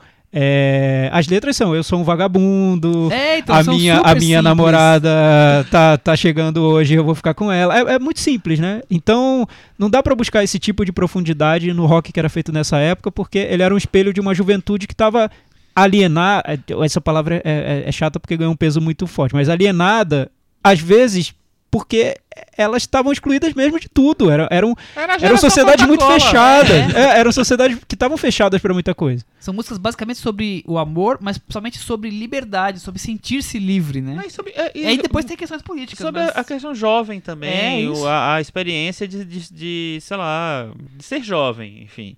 É, mas aí vol- voltando só Voltando ao coisa, capítulo. além, além daquela de, de outra coisa, tem uma coisa que aí me chocou completamente, porque eu não tava totalmente esperando nada disso. E ele vem com aquela cena do trem que se transforma numa cena musical diferente das outras cenas musicais que já tinham acontecido. Que aí eu fiquei pensando, nossa, é, ele tá imitando Transporting, tá imitando não sei o que lá. Não, mas não, ele faz. Ele, é, ele faz um negócio muito mais é, radical para o pop, para a coisa pop. Que é tipo assim, ele faz um clipe mesmo, ele, na ele verdade. meio que interpreta a, É. a maneira que, que aquele personagem tá enxergando aquelas músicas, não, né? aquela. Ou, é, não, ou vivenciando ele, tá- ele termina, é, transforma num delírio ali, mais Isso, ou menos. delírio, boa. É, com todas aquelas intervenções visuais Moderninhas. quase de adolescente, né? De caderno de adolescente, assim. É, ali o filme me ganhou para sempre. para É sempre. porque ele, ele precisa mostrar as músicas que, que os personagens criavam e ele mostra muito isso no filme. Isso eu achei legal, porque, por exemplo, essa cena que você falou da praia. É do Ah, tá. Ele poderia ter parado na primeira música. Ele tem umas três músicas. Vai, ele volta, vai e cara. fica, O e filme- de uma filme digressão. Tem duas horas e seis É. minutos, né? Um, um- um muda uma letra ali, É, quer dizer, é uma- criando uma viagem. É. Então, você nota que ele tá muito mais interessado no filme em mostrar esse, como tudo foi, como era a atmosfera da época, do que em Atmosfera. contar uma Isso, historinha isso, muito, muito isso. linear. Mas aí ele precisa mostrar as músicas que influenciavam essa, essa, essa geração e que eram músicas que eles ouviam em segredo, né? Eram secretas ali pra eles. Aí esses trechos do filme que são os videoclipes que o Chico falou Parece que são trechos que são passados na cabeça dos personagens, É, são, são, são da imaginação deles. Então o filme marca muito bem o que é o delírio e o que é o fato, Total. né? É, Eu fico lendo como se fosse um delírio, que ele tá, vai sair, que nem o menino tá no trem, ele tem um delírio lembrando da música e, e imagina o que tá acontecendo. Depois ele tem um delírio num quarto onde estão em turma, e aí ele imagina o que tá acontecendo com a, com a influência das músicas, né? Eu acho tão diferente isso. E eu acho legal terem usado as músicas óbvias, porque É, não, isso, isso o que eu acontece? também. Isso é um ponto que é muito. Acho que o filme pode ser criticado facilmente por vários aspectos. Esse é um deles, que é as músicas principais, as músicas ocidentais que são usadas são as músicas óbvias da época. Por exemplo, Perfect Day, do, do Lou Reed. Psycho, Psycho Killer. Killers. Enfim, as músicas mais. uh, All the Young Dudes, as músicas que eram mais, mais conhecidas. Mas o que eu acho Qual é, é que. do bonde mesmo? A do Bond eu não tô lembrando. A do Bond é Psycho Killers? A do Não, Bond Psycho é. Killer é do trem. A do Bonde é The Passenger. The, The Passenger. Passenger. É, Eu achei também muito então são músicas. E, e o engraçado, mais ainda uma conexão que The Passenger acabou sendo adaptada também pro rock brasileiro. É, tem, É. tem várias Mais conexões. uma ligação. Mas Sou o. passageiro. Mas o. Você vê como ele usa essas músicas mais óbvias porque eram as músicas óbvias que É, influenciavam é aquelas. Eu- pessoas. eu- eu questionei Eles não conheciam as eu músicas tava- mais obscuras, né? Ah, pô, mas ele vai justamente nessa música e depois você diz, claro que ele vai nessa música. Era essa a música que despertou essas coisas nas Mas o pessoas. legal Foi é o que que- chegou nele. Mas né? o legal é como ele transforma essas músicas, porque você vai esperando ouvir a versão, ou a versão original, ou uma versão mais bem cuidada. Não, ele, própria. ele acaba com as músicas, né? Ele coloca. Numa delas é uma personagem, uma velhinha que canta a Cantando música. dançando. É, outra é. A música tá toda deformada. As no- crianças. como, como ela chega nessa realidade É. soviética, né? E eu acho interessante que. Eu não acho que não são em todas, porque não- ele não tá em todas as cenas. não Mas tem. a- a- pelo menos na primeira, isso é muito marcante, porque o, o. Tem um personagem, né? Que ele é, ele é transformado quase como um narrador da situação, do delírio Nesses ali. momentos, é. E aí volta e ele é um personagem normal do filme. Entendeu? Isso eu achei muito legal. Pegar esse personagem, transformar nisso, e ele nem é um personagem principal, Ele- né? Ele é um. Ele só, só funciona pra um essas partes, resto tá e aí ele ali. volta É. ali com uma, uma pessoa da, da galera. É um filme muito inventi- inventivo nesse É, ponto. E, eu e- acho e trazer. E, e assim, você tem o rock, como o Thiago falou, da- o rock tem tanta fama dessa coisa alucinada, é, sexo, drogas e rock and roll. E ali eles estão só com a atmosfera da descoberta. Eles do- nem do- podiam, né? É, É, não nem tinha podiam, como, nem era uma podiam. coisa tão fechada. E ao mesmo tempo eles conseguem se- essa liberdade em cima desses pontos, como esse, essas cenas de delírio. Quer dizer, é, o filme vai buscar de outra forma coisas além do cotidiano normal, como uma forma de expressão, né? Para quem tá assistindo. Exatamente. Vamos pro Metavaranda? E aí, Chico Firman? Eu vou dar nota 7,5. Thiago Faria. Eu vou dar 8. Eu vou dar 7,5. Olha, o verão Michel ficou da cheio. 7,5 foi o melhor gente, filme do Nossa, ano. foi, foi muito surpreendente pra mim, Michel, sua reação. Eu não, não Eu esperando, realmente, tava com muito né, medo. Eu vim realmente com medo. embarquei. Eu achei o filme, assim, muito surpreendente. Gente, eu quero saber depois do seu top 5 qual é do ano. É, tá nele, com certeza. Mas, mas assim, fazendo, só! fazendo a ressalva aqui, é porque o Michel também conhecia a banda, banda e tudo mais, já antes. tava um pouco. Mas eu não então, conhecia tanto, gente. Eu É. ouvi no Spotify umas 10 vezes. Foi mas só é- isso. eu mas não talvez, talvez não seja. a imagem. Talvez não seja um filme tão fácil pra quem não, Não, não, não gosta é. desse assunto e tudo mais. Mas me O surpreendeu muito. ajuda.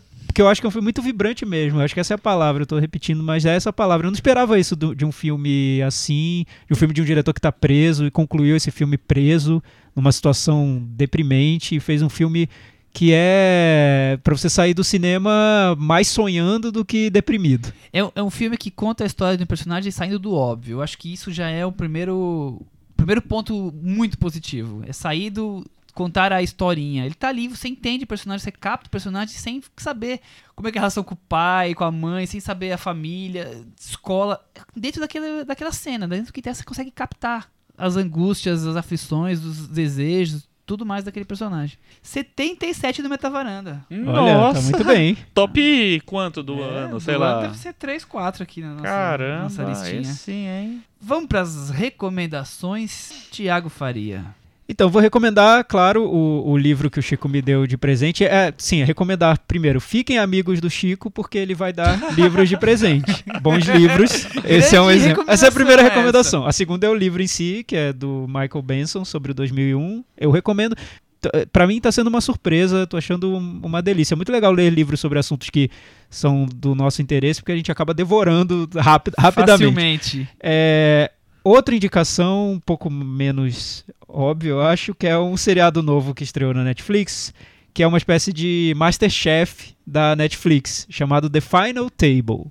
É assim, é um, a série é, a ideia, eu acho, é mostrar como a Netflix se tornou poderosa no mundo inteiro e está dominando a todos nós. Porque é uma espécie de Masterchef global, é, mundial. Nossa. Eles pegaram chefes de todo o planeta para competir entre eles, chefes muito bons. E cada episódio é sobre a gastronomia de um país. Então, em cada episódio tem o, o, o chefe do país de origem, convidados do país. Então, você assiste aquela série e imagina: meu Deus, o mundo do entretenimento foi dominado realmente pela Netflix e eles agora estão jogando isso na nossa cara, como eu já, já disse em outros momentos.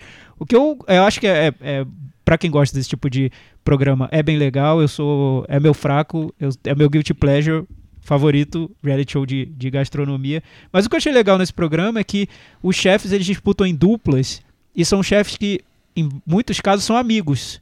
Eles se tornaram amigos em algum momento da vida, mesmo morando em lugares muito diferentes do mundo e agora estão participando juntos da competição. Então os episódios contam a história da amizade de cada uma dessas duplas. E isso eu achei tão inusitado para esse tipo de programa e tão bem feito que acabou me, me tocando mesmo. Não sei se é feito tanto tanta coisa, tan- tanto tanta série, tanto filme sobre essa questão da amizade, principalmente entre pessoas de, da mesma profissão e a série reality show de gastronomia acaba mostrando isso muito bem, vale a pena. E o episódio brasileiro é bem legal, é com a Helena Riso do, do Mani. Muito bem, Mani. Recomendação pra cara, mas recomendação fortíssima. E qual é a sua recomendação, Michel Simões? Eu tava aqui caçando porque eu não tinha encontrado uma recomendação, mas eu vou recomendar um filminho bonitinho que estreia na semana que vem. Um filme francês chamado A Excêntrica Família de Gaspar. É, o- é- não é um grande filme, é simples, mas eu achei tão curioso a história de uma, de uma família que vive num zoológico, administra um pequeno zoológico. E vai ter o casamento do pai. E a- o- um dos filhos que não mora no zoológico está vindo, e aí encontra uma menina no trem e pede pra ela é, passar o fim de semana com ele como se fosse namorada, mas acabar de se conhecer. Porque tem algumas questões que ele quer mostrar uma namorada, ele quer se esconder, e aí depois você vai descobrir as relações entre família, irmãs, a coisa, uma relação que se aproxima dos animais mais do que deveria. É um filme curioso. Eu Nossa, achei, eu achei que Essa daí eu achei inesperado. mexeu com É. a... sem sem dissabores, digamos assim. Eu achei, eu acho que vale a pena ser, ser visto. Então, senta que a família Gaspar. É, eu vou, vou ter- eu tenho duas recomendações. Na verdade, assim, a- é, uma eu tô em processo ainda. Eu estou vendo uma série Opa! ei. série. de terror. Que é a. é, Nossa, eu nunca sei como ficou a tradução. A Maldição é da a- Residência Rio? A Maldição da Residência Rio, que tá no Netflix. Você viu? Então, eu vi só o começo ainda, O já Thiago- tô vendo. O Thiago falou um pouquinho, mas É, a viu, né? recomendou. Ah, legal. Ah, No foi, dia que foi você na- não foi- estava. não tava. É, eu vi os três primeiros episódios, assim. O, o diretor Mike Flanagan, que é um diretor que eu gosto muito, um diretor de terror, acho que um do- talvez o melhor hoje em dia americano. É, e eu acho muito legal como ele pega o conceito do, da Hill House, que tem um filme dos anos 50, né? Que desafiou do além. É, teve uma refilmagem horrorosa nos anos 90. E ele come- pega o conceito da casa mal assombrada e liga a história de uma família. E não é uma história de uma família de secular, assim, é uma família que teve lá, é, sei lá, uns 10 anos e tal, e hoje é, sofre as consequências de ter morado lá. Então, cada episódio é meio que focado num personagem, pelo, pelo que eu entendi, assim, vai desenvolvendo um personagem. São cinco filhos é, e tem os pais, né? E ele vai. é- é- é, ele tem umas cenas muito pontuais de terror e tem um drama muito bem dirigido, muito bem é, interpretado. Tô gostando muito do, do resultado. Vou acompanhar. Os- todo mundo já deve ter visto, né? Que- Porque saiu no Netflix, Não é- todos os não é tão episódios estão lá, são 10 episódios. Mas é pra dizer que eu voltei para as séries. Depois vou, vou voltar para Muito bem. e tal. E o outro filme, a outra recomendação, é um filme que na verdade ele não tá mais em cartaz em São Paulo. É, talvez esteja em algumas cidades do Brasil, mas tá na entre safra, daqui a pouco ele deve aparecer nos streaming já, que é um filme que me surpreendeu muito, que chama Ponto Cego, Blind Spotting, é um filme que passou em Sundance no início do ano. É, e estreou bem na época do da mostra, inclusive distribuidoras não estreiem filmes muito bons na época da mostra, na época do Festival do Rio, porque complica a vida da pessoa cinéfila, né? A pessoa vai perde o filme porque vai ver os outros filmes e tal, enfim. E o Ponto Cego é um filme que me pegou em, em cheio, assim. É um projeto bem louco, assim. O é, o protagonista é, uma- é um, um ator negro, né, um, um personagem negro que é- está numa, numa, como é que chama aquilo que você está é, numa condicional, né, ele, ele faltam dois dias para ele encerrar a condicional e voltar a estar Ah, tá tranquilo, livre. É, e ele tem um grande amigo desde a infância que é um, um- que é um que é branco. É, então eles é um, é um filme que tem uma, uma coisa de brother, de parceria muito grande, é brinca, tem muita é, comédia, tem uns diálogos que é, você acha que ele vai migrar para uma coisa meio Tarantino, né? Uns diálogos in- inteligentes, que tem umas citações pop também e tal. É, e de repente ele vira uma mega grande discussão sobre essa coisa do peso de- que, o, que o homem negro carrega por ser negro, né? É, isso é, é muito assim, não é, um, não é um filme totalmente sobre isso, e apesar de ser totalmente sobre isso, mas ele, ele vai se revelando aos poucos. É, e a maneira como ele chega nisso é completamente nova. Quem, quem é, escreveu o roteiro são os próprios atores principais, os dois. É, e o filme é dirigido por um, por um diretor estreante, que é latino, que é o Carlos Lopes Estrada, que fez algumas coisas na TV, fez bastante curta. É, e assim, a, a maneira como ele in- insere é, tanto essa coisa do cotidiano quanto a coisa da cultura é, urbana negra no, no, no filme para poder falar dessa coisa do, dos fantasmas, vamos dizer assim, é, do fantasma da escravidão, das consequências assim do para os dias de hoje, é- eu achei absolutamente sensacional. É um dos melhores filmes do ano, eu acho. E a gente E conseguiu passou meio despercebido, despercebido né? porque veio numa hora meio ingrata. Mas vale muito a pena ver. Daqui a pouco ele chega nos streamings e Vamos ficar de olho. vamos ficar de olho. É, agora é aquele momento, né? Tinho do ouvinte. Com o Thiago Faria. O episódio anterior foi sobre o filme Em Chamas e sobre a balada de Buster Scruggs. O Rafael Argemon ele deixou um comentário que eu achei muito legal no nosso blog. Que ele falou o seguinte, que é, ele gostou muito do, do papo sobre o filme Em Chamas. Ele diz que não ficou tão sozinho por não ter gostado da cena final. Eu que reclamei da cena final. É, Outra coisa boa dessa discussão foi dar vontade de ler o livro do Murakami, que eu acabei de comprar voltando pra casa. Então ele ouviu Encomendei. o comentário e comprou. E o Chico eu também. encomendei. Olha que legal É. isso, olha só. Vocês- vocês estão- Editora Alfaguara, entre em contato com a gente. Estamos influenciando estamos influenciando pessoas vendas, tá vendo? a ler livros. Olha que legal. Ele só tinha lido Kafka à beira-mar de 2000, lá em 2007. Gostou muito do livro e nem, nem sabe por que acabou não lendo mais nada dele. Valeu por tudo. Muito legal. E ele fala que acharia melhor se o filme tivesse encerrado numa cena em que o, o rapaz, o protagonista, finalmente resolve, se inspira e resolve escrever.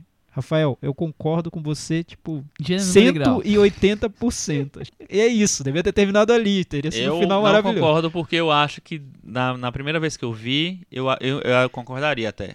Mas na segunda, pra mim, deu outra perspectiva. Pois é, lá no, no Facebook. O Facebook no- foi agitado essa foi semana, agitado, hein? foi bem legal. Tivemos vários comentários também sobre o, o Em Chamas. Um deles da Márcia Schmidt, que foi citada aqui na É varanda. verdade. Será que eu citei certo? Será que eu falei exatamente o que ela falou? Acho que sim, porque ela gostou aqui da, da Eu teria criticado. Ela Aham. disse que a cena da varanda no filme é sim a cena do ano, na opinião dela.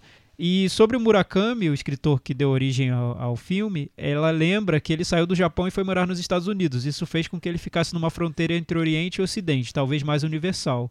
É isso. Tem, eu tinha esquecido de, de mencionar esse ponto, mas é verdade. É, é uma informação que faz realmente a diferença, né? Por você também entender fala como do, ele. do Faulkner, né? Que tá ligado ali. É o Ah, conto tá, é. que, que inspirou o o Murakami a escrever, o conto que inspirou o Em Chamas. E que, e que ele é citado, o Faulkner é citado pelo personagem como o grande autor, o favorito, o autor favorito dele, né? É engraçado que é citado no filme, mas não é citado no conto do, do Murakami. O filme realmente ele pega várias é, Vai- referências vai de além, vários né? lugares. É. Vai além. É tipo Kubrick, né? Exato.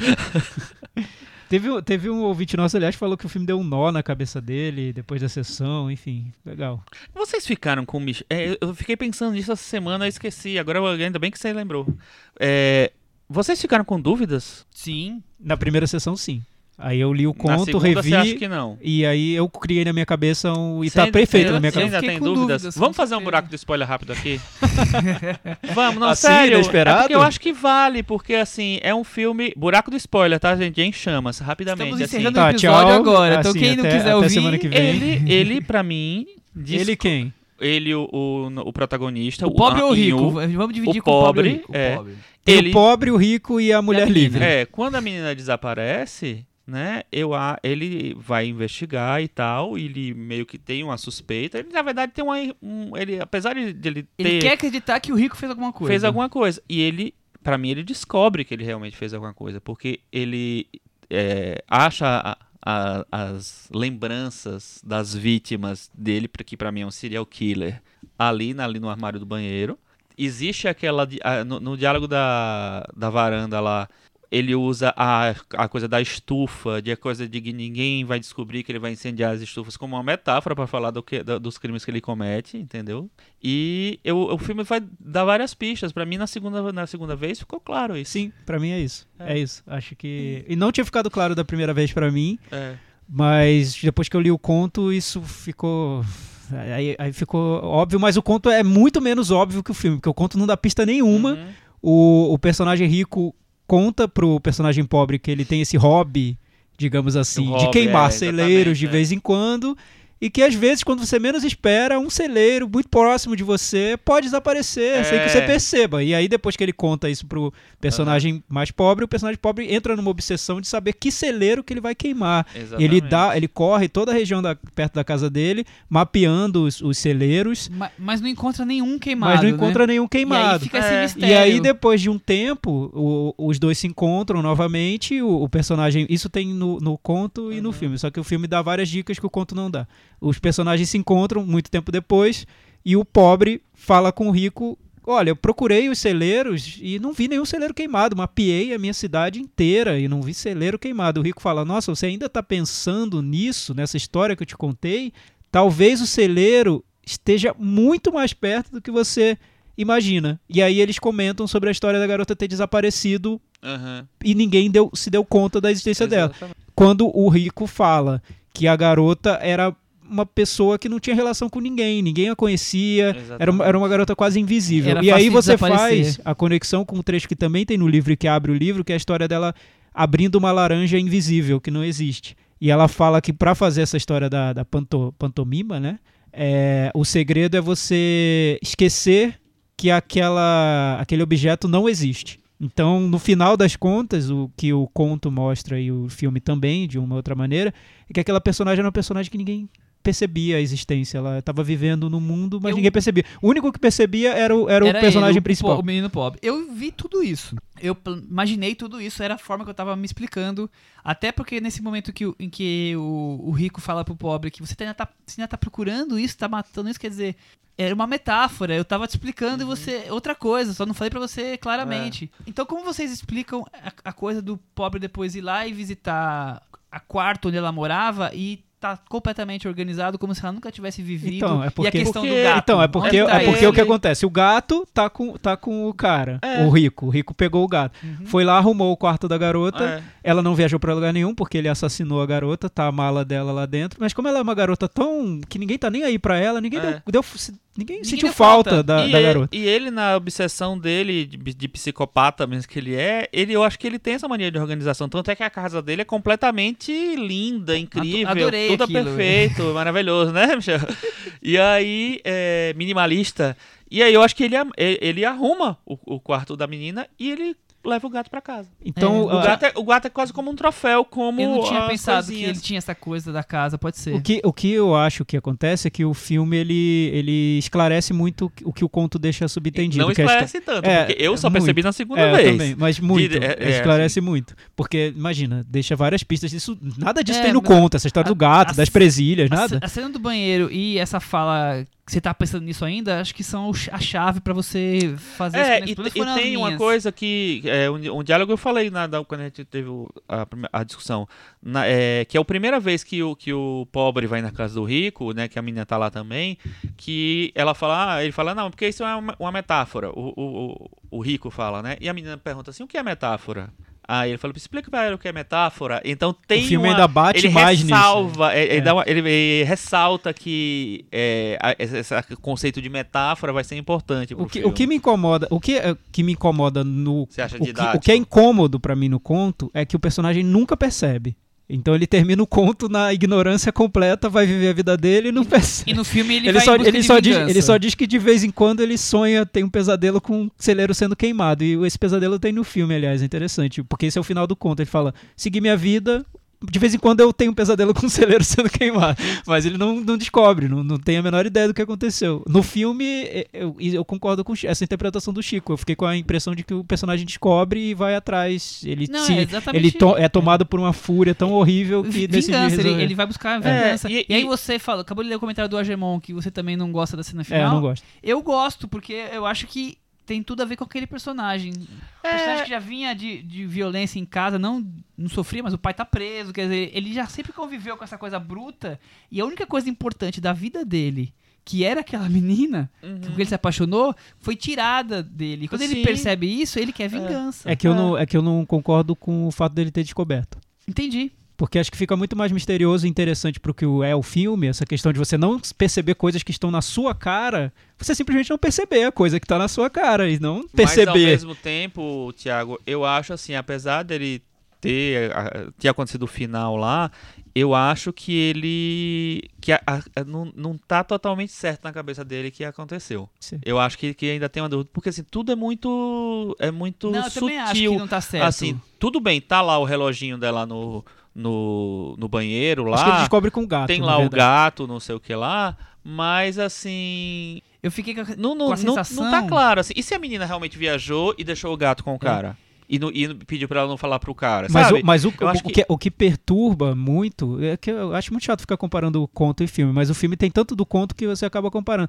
Mas o que perturba é como aquela garota é irrelevante pro mundo, né? Sim, sim. E foi interessante o, o filme ter feito a garota como uma, uma dessas profissionais de loja que ficam, ficam, ficam vendendo produtos na Uhum. frente de loja, que poderia ser qualquer um. Então é como se aquela garota poderia, pudesse ser substituída, né? É, mas engraçado, eu falei isso daqui também, assim, eu, pra mim, é, é, eu tive uma segunda interpretação da menina no- no- na segunda vez que eu vi o filme. Que na primeira, pra mim, ela era aquela menina né, pobre. E na segunda ela tem tem uma filosofia naquela personagem, sabe? Mas, A Chico, acho, acho que é isso. É, É. isso. É porque o que eu acho que o filme quer mostrar, e o conto também, é que aquela personagem é riquíssima. Só que Sim. ninguém tá nem aí pra ela. Aham. Então, se você Ah, é. te- Tá. tiver a chance de conversar com ela, descobrir quem ela é, você vai descobrir uma pessoa que é um mundo, que é uma pessoa muito E vai querer interessante. matar. Não, e você vai se apaixonar por ela como o personagem se Ou apaixona. querer matar. Ou querer matar, se você for um psicopata, né? Que é o caso do personagem ali. Mas voltando ao, ao fim, é, eu, o que eu acho curioso é que como ele, ele talvez tenha ficado claro que ele realmente descobriu 100%, ele acha que descobriu. Mas ficou uma coisa meio. Sabe, sabe aquele filme Amnésia do, do No- Nolan? Que no final Hum. ele, ele comete um crime porque não é exatamente. Mas o final é o começo. No- mas eu não tenho certeza. Aquela coisa de fazer justiça, mesmo que não seja a justiça que eu queria. Então eu não sei se esse cara cometeu um crime ou não, mas eu acho que é certo, eu vou lá e vou fazer, entendeu? É, mas eu, eu já acho que ele descobriu, sim. Não, o que, o que eu ele- acho que, que, Ele tem que é- quase certeza. O que eu acho que é mais absoluta. curioso e que ele que traz do conto e que eu acho que o conto sugere isso, depois eu fui reler mais uma vez e acho que o conto sugere isso, é que o rico queria o, ele viu no pobre uma uma espécie de, de, de irmandade. Ele vai se aproximando do pobre como se para levá-lo para esse mundo também, para transformá-lo num parceiro de crime. E o filme deixa isso mais claro mesmo, porque quando ele marca o encontro com o rico no final, por que, que o rico vai? Porque ele meio que é como se os dois estivessem firmando uma parceria. Ele quer abraçar essa brodagem, Exato, né? exato. É como se eles encontrassem um parceiro, um, um outro psicopata ali, né? É porque qu- qual a única razão que ele ia ter pra se aproximar do pobre depois que a menina É, desapareceu exato, do exato. filme? Isso que eu acho interessante. é acho que é, é um coisa, caminho gente, interessante. Não, um psicopata é aquela coisa, ele quer ser descoberto, ele tem aquela acho que coisa vai de ser além. descoberto. Mas Não, acho que nesse caso acho que vai tem além. várias coisas, é. Mas assim, eu, eu acho que faz sentido também ele, ele se aproximar. ele fica que querendo não. testar pra ver se o cara vai É, se sabe, descobrir. É, é- é- é até uma maneira de se de afi- afirmar a genialidade dele, de como ele faz as coisas, se tá lá do lado e sabe, não chegam, né, na verdade e tal. É isso aí, encerramos agora. Tá chamas. filmaço, cara. Explicadinho agora pra Que quem... detalhes. Mas você pode interpretar de outra maneira, né? Se quiser. Tanto faz.